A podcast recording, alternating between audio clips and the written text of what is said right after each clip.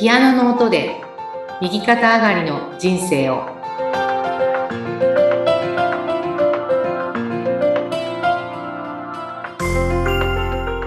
皆様こんにちは。東ひかりです。こんにちは、インタビュアーの山口智子です。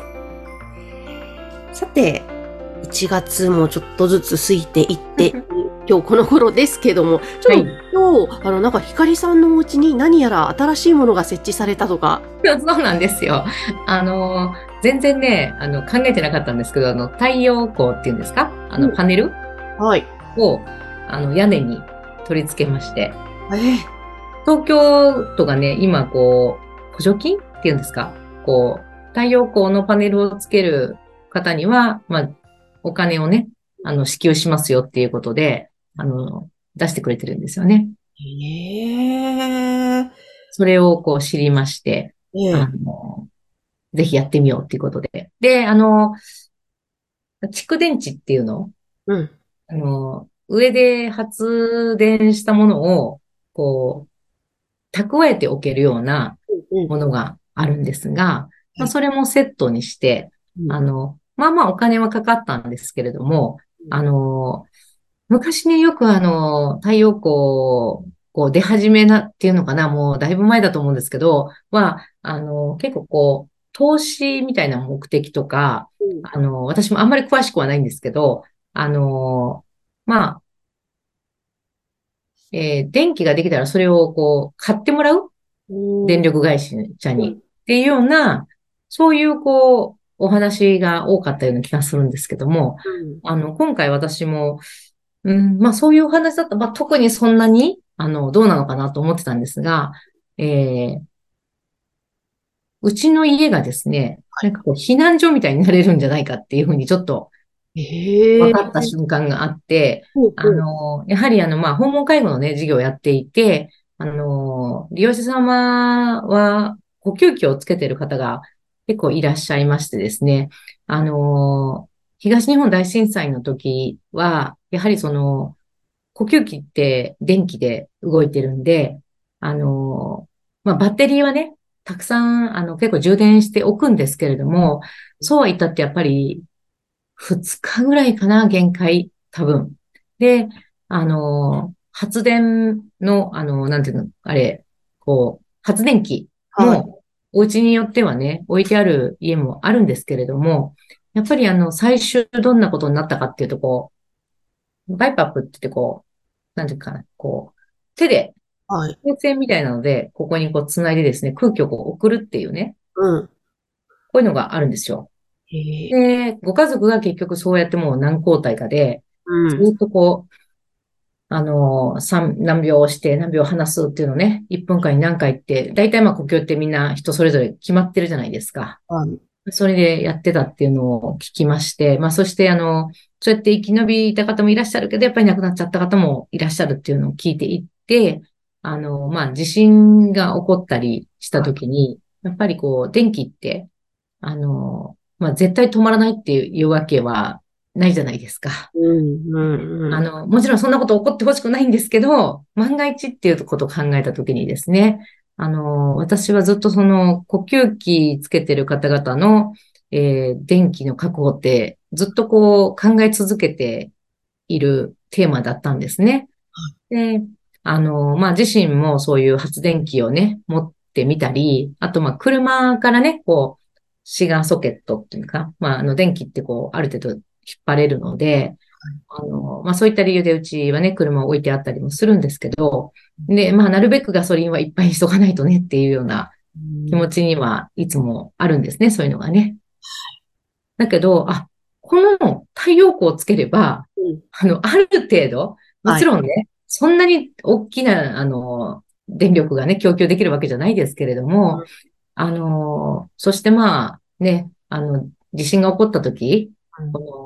ね、周辺の道路とかがどんな状態かなんて、全く今想像ね、できないんですけど、あの、まあ、ね、歩いて来ていただける方々にとっては、うちがまあその、まあ、避難所代わりというのか、電気だけですけどね、うん。あの、そんな食料があるわけでもないですし、だけど、まあ、あの、例えば真夏に、あの、地震起こっちゃったらもうこの暑いっていうだけでも、すっごい大変だと思うんですよ。そうですね。なんか、うんそうですよね。うん、なんか本当怒ってほしくないけど、もし起きたら、すそう、もうもちろんです。あの、怒っては欲しくないんだけど、やっぱりまああの、ね。地震がやっぱりあの、関東は特にね、やっぱり大きな地震が来るんじゃないかっていう話っていうのはもうずっとあることですし、まああの、えーね、私もまあ食料、水、そしてね、トイレ、あの、で、あとはそういうね、冷暖房っていうのも、あの、まあ、いろんなね、あの、対応をもはじめ、あの、ありますけれども、まあ、そういう意味でね、あの、で、たまたまなんですけど、私の家が、あの、すごくこう、条件が良かったですね。はい。まあ、ひ屋根が真っ平ら。うーん。傾斜がね、ついてると、やっぱり乗るパネルの数っていうのがすごく少なくなっちゃうらしいんですけど、まあ、結構、あの、ま、平らなうん。屋根で、で、しかもその、周りに、えー日陰になる要素がないらしくて、はい。うんたっぷり日が当たりますよっていうことを教えていただけて、ええね、あの、まあ、12月にね、つけたんですけども、すごい。もう、太陽光で発電ができるわけですね。そうです。そしてあの、まあ、蓄電池っていうね、そこで貯めておいて、あの、日中、あの、溜まった分で夜とかも賄っていけるぐらいの。で、あの、まあ、お金的な話で言うと、その、電気代がね、まあ、いらなく、毎月払うのもがいらなくなっていくので、まあ、何年かかけたら、まあ、あの、プラスマイナスゼロになるんじゃないかと、そういう工事費用とかね、うんあの、蓄電池とパネル代っていうのがですね。まあ、それプラス今東京都が、あの、補助金を出してくれるということで、3月ぐらいから、こう、新しく建てる、うんあの、お家に関しては、そういう、こう、義務化っていうのも聞きましたね。ねえ。なので、まあ、あの、ね、この太陽光っていうのが、発電っていうのがね、どこの方向に向かっていくかちょっと私にもわかりませんけれども、まあ、まずはね、ちょっとつけてみて、あの、まあ、これで、本当に電気止まった時でも、一応、あの、我が家は、うん。雨がずっと続くとか、そんなことがない限りは、あの、電気が皆さんにも供給でき、供給っていうかね、あの、ある程度は使っていただける状態になったかなっていうことで、あじゃあ、ちょっと呼吸器の問題で、うん。あ、どうしようってなった場合は、ね、もし災害があった場合、光さんの元にっていう。そうですね。あの、なので、まあ、あの、基本的にはやっぱりバッテリー、あの、呼吸器のバッテリーを充電していただくってことにはなると思うんですけれども、あの、やっぱりね、私、母を、こう、家でね、見ていたときに、あの、結構、まあ、母がまだね、こう、よちよちとこう歩けるはいぐらいの時に、3.11の震災が起こったんですよね。私もあの時本当に覚えてるんですけど、あの、私と弟がですね、あの、母をお風呂に入れてあげるっていう、えあの、お昼の2時ぐらいだったですね、あれね。で、あの、まあ、ピルマだったんですけど、とにかくあの、なかなかあの、母をお風呂に入れてあげるっていうのが難しくてですね、当時。あの、それをですね、まあ、あの、まあ、初めてですよね、もちろんそんなことするのはね。で、兄弟でですね、こんなに、あの、まあ、親孝行って言ったらあれなんですけど、そんなのを二人でするなんて初めてだねって言いながら、うん母をね、お風呂に入れてあげてて、なんとお風呂で揺れたんですよ。もう。えーえ、その時大阪にいた？東京のね、お家借りて、結構あの古いお家をね、一軒家、私杉並区で探しまして、とても、まあ、築30年以上経ってるお家でうん、で、あの、母 はだから、裸ですね、お風呂ですから。うん、で、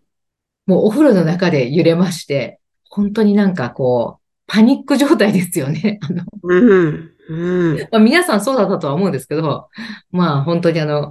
あの、弟と二人で、うわーってなっちゃいまして、で、まあそういったこともありつつの、まあその後ね、もちろんその東北の方々のね、大変さって言ったらもうそんな、ね、東京にいた私とかは全然、あの、ね、そういう苦労はなかったんですけれども、あの、ただまあやっぱり呼吸器うんつけておられるっていう方々が、あの、日常、ね、私にとってはその、普通にやっぱりいらっしゃる環境なので、今もですね。うん。やっぱりそういった方に電気の供給っていうのは、常に、こう、あの、ガスコンロありますよね。はい。もう火をつけるやつね。あの、鍋、お鍋とかする。まあ、あれをカセットコンロ、カセットコンロをこう使ったような、えー、発電機もあるんですね。はい。でそういうのも、あの、持ってはいるんですけれども、やっぱり、そのガスボンベかな、うん、あの、まあ、スーパーでもよく売ってますけども、まあ、あれもやっぱ限界あるなっていつもこう考えていて、あの、でも、やっぱり太陽光でね、バーンと、あの、発電してくれれば一番いいかなっていうので、はい。つけてみました。本当ですね。これが、きっとこれからは当たり前の時代になっていくのかもしれないですね。太陽光をつける。そうですね。本当にあの、まあ、ね、電気なくって生きていくっていうことがもう私たち今不可能だと思いますので、あの、まあ、エネルギーのことってね、考えなきゃいけない、すごく大きな課題ではありますけれども、まあ、まずは、あの、我が家はちょっとそういった取り組みをしてみましたということで、はい。わかりました。今日はちょっと太陽光発電についてお話を伺いました。えそして、えー、東ひかりさん、オンラインサロンもスタートしたということなんですが、えー、もろもろの情報は番組概要欄に掲載しております。えそして、LINE 公式もございますので、ぜひ、またの方はご登録ください。井崎慎さんのコンサート情報もそちらでゲットできます。ということで、今日もありがとうございました。ありがとうございました。